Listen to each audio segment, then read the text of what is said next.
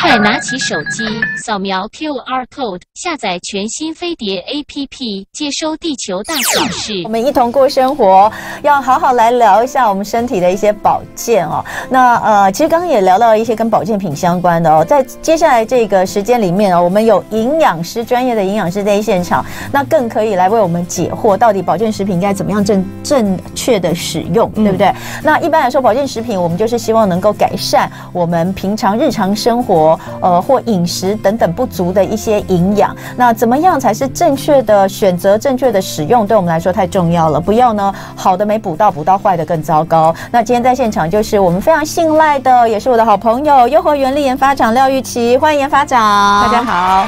哦，他们家的这个营养食品啊，我我一直在讲，你知道，连我老公都说，我们家的那个最健康的人。就是我儿子，我们家呱呱，我们家呱呱哦，每天睡前呢就会那个补充完所有的优活原理 该补充的那个维生素 D 喷剂，是。哦，维生素 D 喷剂，还有金盏花。啊，叶黄素、金盏花的那个喷喷也会。啊，那个紫锥花、紫锥花、紫锥花，对，这两个产品我们呃上礼拜有得到那个创新奖，哇，因为它透过口腔黏膜吸收嘛，对，嗯，哦，我们家呱呱哦，真的是哦，每天晚上就你知道，全家就是唯一一个每天那个保健食品绝对不会忘记的，就我呱，就是这两一定吃，然后还有那个优活原力的小小朋友的叶黄素哦，这些。这些东西其实真的都蛮重要的。那呃，因为我们现在。就就像刚刚前面所讲的嘛，我们每天人生活在这个社会当中，实在太多太多外在的一些各式各样的污染物等等，我们要怎么样保护我们自己身体的健康？如果能够都透过呃食物来说的话，那当然是最棒。可是有时候就是没有办法，事与愿违。所以，我们今天要好好的来讲几个观念啊。今天我想讲的几个观念，呃，一个可能跟眼睛有关，是一个呢，呃，是跟。我们一直在讲的，最近我们常在讲身体如何降低发炎的状况有关。嗯，好，所以等待会我们一个一个来聊。那先来讲，其实现在后疫情时代真的已经到很后了哈，就是该开放的也都开放了，口罩也可以不用戴了哈。那所以在这段时间，呃，我相信研发长在这段时间，其实这两三年你们的保健室，不管以你们行业来说，其实也都历经了很大的变化，对不对？对，嗯，因为。这是供需的问题嘛？嗯，好，那就是说大家有需求，那有需求他就会找市市面上来找东西。嗯，那为什么？呃，我们如何杀出重围？就是说让消费者信赖，然后选择我们的东西，或是他需要的东西，其实这就蛮重要的。嗯，那你自己觉得在这段时间内，因为其实，呃，我我我们。最近都在聊，就是疫情其实改变很多，嗯、但我觉得以人的身体来说，改变真的也好大。我刚还在讲，就是前几天呢，去医院看到，就是医生就提到说，哇，呃，这段时间，呃，那个叫什么？皮蛇特别多啊，还有跟免疫有关系。对，他们就说真的是因为确诊，还有打疫苗的关系，然后突然间好多人都跑出皮蛇这个东西。是，那皮蛇没有什么好讲，就是你免疫力差的时候，你里面身体里面的那个病毒就自己就跑出来，而且它会一直复发。对，所以其实有很多很多在这段时间里面，呃，会关注到就是我们可能会有影响的，比如说包括像是呃。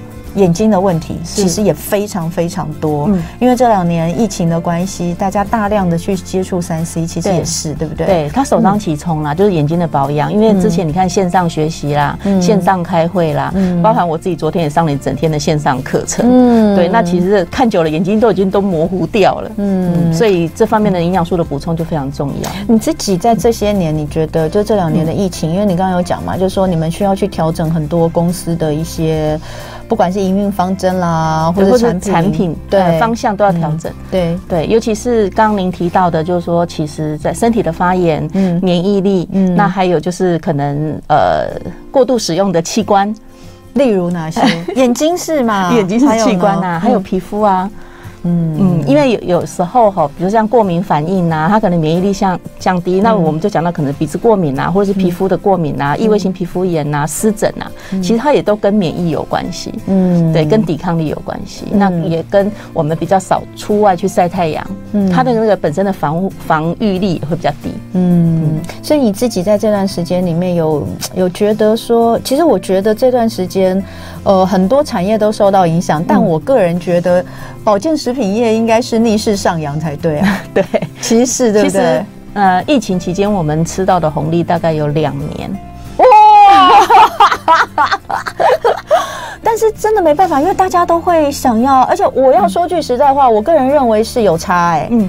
就是你有认真的去补充营养是有差的耶。对啊，像这两年呢、啊，嗯、我自己补充最多的就是 B 群、维生素 C 跟维生素 D。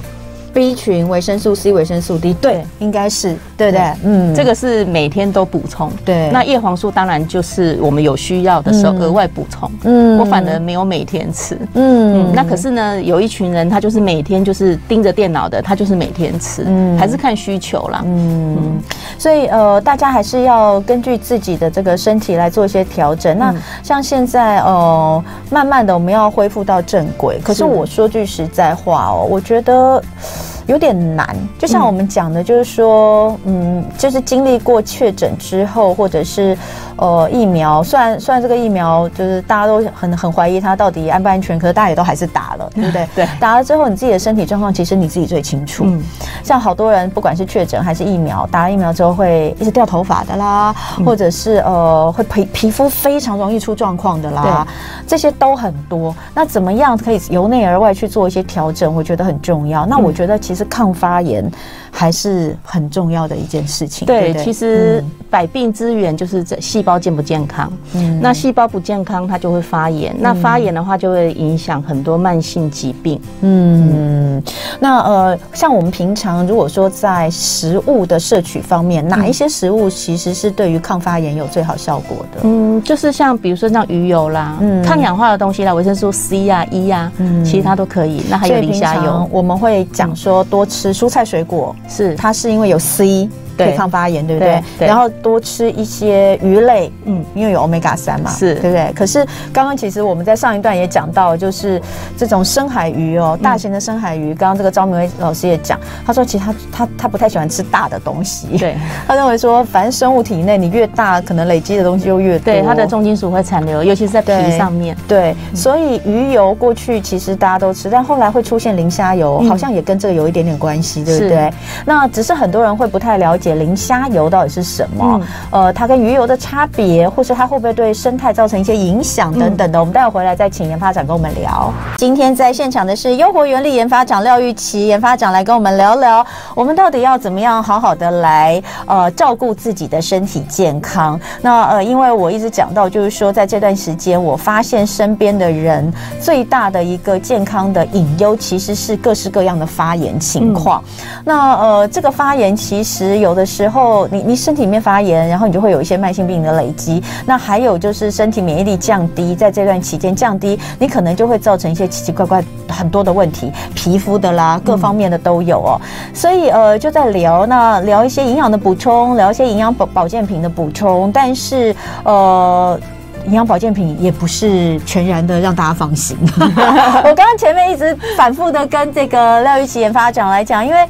呃，因为有些东西，我觉得他的角色讲。营养师的角色讲绝对没有问题，但是因为你又是优活原力，我们又怕说，哎，我们也不是怕打到别人或者怎样，不是，而是要来教消费者一个正确选择的观念。我就讲，就是在这段期间，其实呃，如果有在补充一些鱼油啦等等的这个朋友，可能会关心到的，就是前阵子有一批胶囊被验出有塑化剂超标。对哦，这件事情其实其实这个业界大家都很关注嘛，对不对？因因为量也也不不少。少，而且也也有一些这个品牌还蛮蛮知名的品牌都有。那可不可以告诉我们，就是说消费者我们在选择保健食品的时候，我到底要怎么选择呢？好。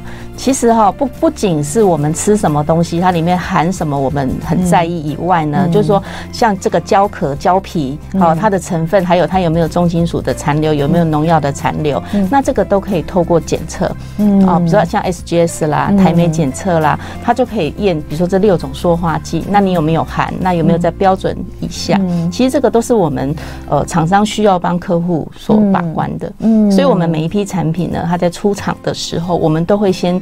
验了这些项目，嗯嗯，那验了没有问题，我们才会上市，嗯，所以呃，消费者可以去要求什么批号检查吗？对对对，是可以的，他可以跟我，比如说你现在买这个磷虾油啦，买这个叶黄素啦，那你也可以问我们，就是说，哎，那可不可以提供一些检测的这个报告给我们参考？那我们都会提供的。嗯，好，那那讲到磷虾油哦，我要讲我妈妈吃他们家磷虾油吃的很好哎、我都有那个我都是固定固我都是固定这个呃一段时间就要补货一阵子哦，所以像我妈妈我妈妈那个最近又说哎、欸、那个磷虾油那个快吃完了、嗯、要补货，嗯、所以我就说哦好来开团，嗯、所以呃为什么就大家我的粉丝都知道，哎、欸、我常常在那个开诱惑原力的团，那因为我们家都有固定需求，所以就要来这个跟大家分享一下，嗯、那磷虾。油哦！刚开始的时候，呃，我记得其实蛮多人会担忧，就是说它会不会什么对对这个海洋生态造成影响啦等等的。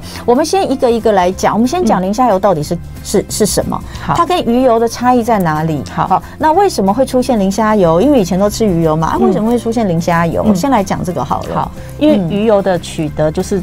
最直接嘛，它量是最大的，嗯，那大家也都很熟悉鱼油的功效，嗯，所以呢，我们选择鱼油呢，就是。很很容易，嗯，好，很简单。那但是呢，我我个人啦，其实我蛮喜欢磷虾油这个东西。为什么呢？因为磷虾油跟鱼油一样，它是里面有 Omega 三，嗯，好，所以它有 EPA 跟 DHA。那里面呢，它因为它是磷脂类，嗯，所以呢，它不需要透过身体的乳化，它就可以直接吸收。嗯，所以磷虾油的这个吸收率呢是比鱼油高。所以如果假设鱼油吃一千毫克，其实磷虾油只要吃三百到五百就可以达到一样的功效。嗯，那再来就是说，呃，一些。鱼油的产品，因为油脂嘛，嗯，那我们都希望就是说它可能很容易氧化，在保存不易的时候会变质，所以我们都会额外加一些抗氧化剂，比如说维生素 E，嗯，哦，这天然的抗氧化剂。嗯，但是呢，磷虾油它不需要额外添加抗氧化剂，因为它里面含有虾红素，嗯，那虾红素就是很强的抗氧化剂，嗯，所以你看它一颗这个透明胶囊里面是红色的，嗯，是因为虾红素的关系，嗯，对，那它里面呢还同时有胆碱，嗯，对，所以它对我们这个胆固醇的。这个清除呢，它的效果其实是比比鱼油还要好。嗯，所以它在营养的方面其实是跟鱼油类似。对，像鱼油的话，它就是可以降三酸甘油脂。嗯，那磷虾油的话呢，是三降一高。三降一高，对，因为我们如果我们民众如果有做健康检查，就知道，其实我们会看总胆固醇，对不对？低于两百，嗯，那里面会再去看高密度脂蛋白、低密度脂蛋白跟三酸甘油酯。那我刚刚讲三降一高，就是说它可以提高我们的胆固醇的清除的能力的高密度脂蛋白。哦，那它可以，对，它可以降总胆固醇、低密度胆固醇跟三酸甘油脂。哦，那是我们最想要达到的啊！对，我觉得它的 CP 值很高，因为啊，高密度胆固醇要提高不容易耶。是，你要靠运。运动，他可能喝一点酒，嗯，那我们不可能因为要提高 HDL 就去喝酒嘛，嗯，对啊，哦，原来如此，所以它在营养方面的补充其实是非常好的。对，那好，那我们就再来讲磷虾油到底是什么？鱼油我们知道它从鱼身上取得的嘛，是，那磷虾油是从磷虾身上取得的，对，没错，它从磷虾，嗯，那这个时候就有人会讲说，哎，你在跟那个海豚跟企鹅抢食物，抢食物吗？对，其实不用担心，因为它每年哈，它就是。控制在它捕捞的总量，嗯，其实是低于一趴的，嗯，而且呢，他们那个渔网是很特殊的，它只会吸附那个磷虾，嗯，非磷虾的产物它是不会吸进来的，嗯。嗯，那它也透过一些海洋的一些品质协会啦、认证啦，它都有在为我们把关，嗯，所以不用担心。所以像南极磷虾油的这个产品，大概是从什么时候开始有的？其实它很早就有，那只是说大家可能对它不是非常了解。嗯、那因为磷虾油也比较贵，确实是比较贵啦。对，所以有的人会讲说，来说，对，他就想说那吃鱼油。嗯、那可是呢，因为我们知道磷虾油其实它蛮好的，嗯、所以我们尽量就是跟鱼油的那个定价，我们是差距是非常小的。嗯，磷虾油。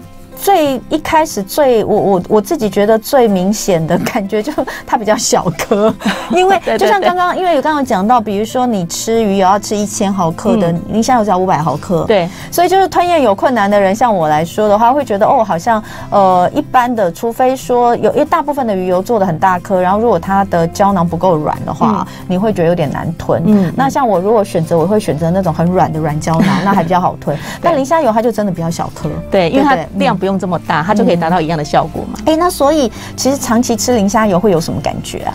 呃，最直接的就是说，比如说像我自己啊，前阵子肩颈僵硬，那我就想说我我来试试看好了，我就是每天吃两颗磷虾油。嗯，我大概好，因为那个。脖子大概就是能够弯的角度很小，嗯，可是我大概吃了，嗯，我看一点一个多月吧，哎，它弯的那个幅度就变大了，它就是有软化我们的血管。哦，哎，你这样讲很恐怖哎，就是说那个后面脖子硬硬的，那很可怕，已经有感到脖子硬硬，那是因为太累了吧？太累啊，而且可能胆固醇堆积在那个颈动脉啊，嗯，对啊，所以你可以透过抽血、抽血或者是颈动脉超音波，你就可以知道，就是说你的血管有没有堵塞。哎，我们之前其实才刚讲过那个血管的硬化的东西，其实颈部。这里是要特别注意的，是。颈部这边真的是大家讲到血管硬化，就想到说，哎，心脏啦，或是什么脑血管。其实颈颈部这边，我去照，像我去北投健康管理医院做那个，就是最最最清楚的，你知道会有不同，会有颜色，我不知道它那个出来叫什么，电脑电脑断层，然后它有色彩强化，嗯，你就会看得很清楚你的那个颈部的，主要就是那个颈部的那个那个有没有狭窄，对，然后它的血流是怎么流的，是那些都很清楚，所以颈部的这个部分。应该是会有感觉，所以你说，哎呀，脖子紧紧的，好像快中风，开玩笑，但但还真的是有可能，大家要稍微注意一下。我为什么会 吃磷虾油？是因为我前阵子去做健康检查，医生说，哎，你的颈动脉有点狭狭窄，他要开阿司匹林给我吃。我说先不用，嗯，我说我我自己先调理一下，嗯，所以我才开始吃磷虾油，因为我也是要试看看嘛。那我吃，哎。感觉还不错，嗯，好，那呃，再来，那我们就讲到说，呃，除了这个磷虾油，跟大家介绍一下它是什么样的一种营养补充品，然后吃了之后你怎么选择，然后对自己有什么样的帮助之外，另外有一个啊，你们家的东西，我觉得它跟磷虾油长得很像的，就是叶黄素，对，因为它们俩都红的，但不一样，是就是磷虾油是透明的，嗯，透明的红色，就是你去照它是透明的，嗯、但叶黄素不是透明的，嗯、对不对？对，跟你们的叶黄素里面也有加虾红素、欸，哎，对不对？对，嗯，因为虾红素。其实它的作战力哦是蛮好的，嗯，就说因为我们知道叶黄素就是眼睛的色素嘛，那我们要透过长期的补充累积，那你在你在看东西的时候会比较清晰，比较漂亮。那但是磷虾油呢，它有集战力哦，就它像游击部队一样，就说哎，我如果觉得。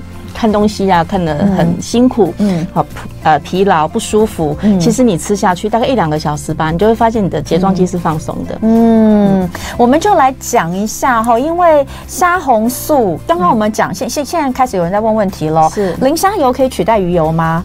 可以啊，可以的，可以，可以的，嗯、就是说你可以试着看看是不是改吃磷虾油，因为每个人就是不一样，因为有些人吃鱼油会不舒服，是他比较不习惯那个鱼油的那个味道。磷虾油的味道很重吗？没有哎、欸，没有，是不是？没有，就是如果你淡淡的虾味，你你如果吃鱼油会觉得不舒服，倒是可以试试看磷虾油哦，试试看。所以呃，磷虾油可以取代鱼油吗？可以。嗯、那高血压的人适合吃吗？哦，非常适合啊。嗯，高血压就是因为它的血流，它要通过心脏，有没有？嗯，那个压力比较大嘛。嗯，那你让我们的这个血液比较透，呃，清透。嗯，好，那这个空间比较大，那血流比较顺，血压就会降。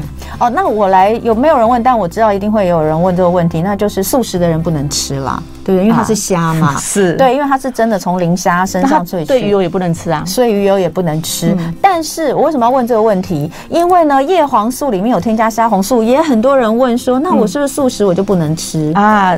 叶黄素里面的虾红素是红球藻萃取的，所以它的来源不一样，不一样。对，所以虾红素它是真的有两个来源，一个是磷虾里面对的虾红素，天然的，天然的。那你刚刚说的藻类。藻类，藻类它是海海海藻，海藻里面萃取出的。红球藻，所以这种球藻里面它也一样有可以提炼出虾红素，对，但它是素食的，对，那因为虾红素它也称虾绿素。嗯，所以它一样，就是它的呃，虽然是从不同的地方来源，但是虾红素本身它都是一个抗氧化剂。对，因为虾红素啊，最早被发现是在龙虾的体内，嗯，所以它才会有这个“虾”这个字啊。嗯，有人说鱼油真的有够大颗，可以取代就太好。这就是我妈后来为什么吃了磷虾油之后就回不去。我妈妈呢很在乎那个这个鱼油，因为我们家都有高。胆固醇的遗传，是我爸爸妈妈都有。那我妈妈，我爸爸是有吃那个降血脂的药，嗯、都有在吃。嗯，那妈妈呢，好像还没有吃到降血脂的药，但是她的也是高的，所以她一直有在吃鱼油。是后来呢，有一次我们家的鱼油就是刚好有有一阵子断货，哎、嗯欸，那刚好又回原力。那个有新的磷虾油。其实我们那时候就是这样子，因为鱼油缺货，那我就觉得，哎，有磷虾油其实可以取代鱼油，而且 CP 值更高，所以那时候我们才开发这个产品。所以那时候呃，悠活原力油，我们就我就改改买这个磷虾油给我妈妈吃，因为我妈吃的很好，所以后来就回不去了，就一直吃磷虾油，因为它小颗很多，它真的蛮小的，就大概这样子吧。对，那磷虾油好像就跟我们叶黄素差不多大，差不多大。对对，那我这边分享一个那个，嗯，就是因为我们女孩女生还有生理期嘛，哦，那就是说，如果你生理期间来，那你如果吃磷虾油的话，它其实比较不会滴滴答滴滴答答。哦，那鱼油可能会有，哎，为什么？因为活血的关系吗？呃，应该是说它呃抑制血液凝固嘛。哎，那这样子，通常如果我们有要去开刀或干嘛，都会跟你说，你要先把那个抗凝血剂或是鱼油要先停，对对对，鱼油要先停。那磷虾油呢？也是一样，也要停。对对对，嗯，像那个洗牙啦，洗牙的时候你可能就停个三天。哦，因为之前我妈妈洗牙的时候啊，因为她有在吃阿司匹林，然后有吃鱼油，那就后来也忘记跟她说，就她就觉得，哎，我怎么洗牙回来就是一直出血，对，三天，然后后来她跟我讲，我才说啊，你没有把那个药停掉，那停掉就好了。嗯，胃溃疡可以吃吗？可以，可以。啊，这个应该没有什么影响，对不对？对，而且其实呃，磷虾油。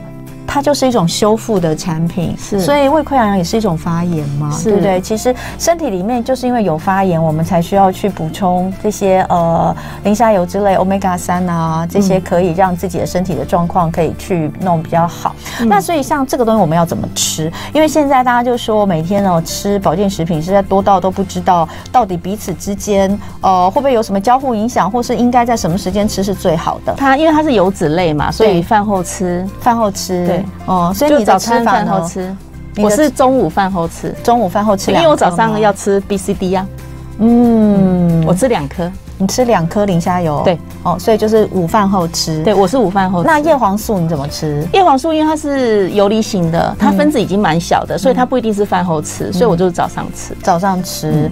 那另外还有像 B，你也吃 B 对不对？对 B 的话，我也是早上吃啊，就一起吃。嗯，好，所以呢，就是大家可以看一下，呃，像是叶黄素的游离型啊，或酯化型，这个应该大家都已经很很很了解。现在大部分几乎也都是游离型了啦，也比较有少有酯化型。嗯，那差异就是在说这个饭前饭后的问题。那现在游离型的叶黄素，其实呃一般来说你什么时候吃都没有关系，对就是要记得吃就好。哎是，那晚上吃好吗？还是白天吃比较好？嗯、我因为我们白天看东西看得多啊，嗯、那你晚上的话，你比如说你睡前吃，你就是早上起来，哎，眼睛得到充分的休息，也都可以。嗯，嗯，好，所以呃。最需要叶黄素的族群哦，这边跟大家分享一下。比如说，你常会有机会晒太阳的，在外面你还是要注意一下，嗯、对不对？这个紫外线的一些伤害，还有每天都会使用使手机跟电脑的，还有学生族群哦，学生族群。另外还有就是乐龄族需要做一些强化保健的，这其实平常都可以额外来补充叶黄素。当然，从食物里面如果能够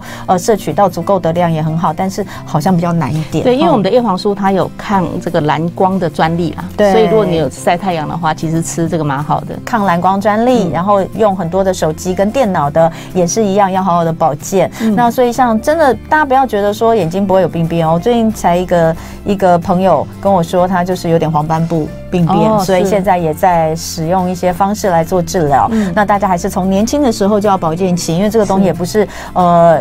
一下子就可以把它扭转过来的。好，那今天非常的谢谢我们优活原力研发长廖玉琴研发长来跟我们分享，谢谢大家，要保护身体健康哦，谢谢。谢谢。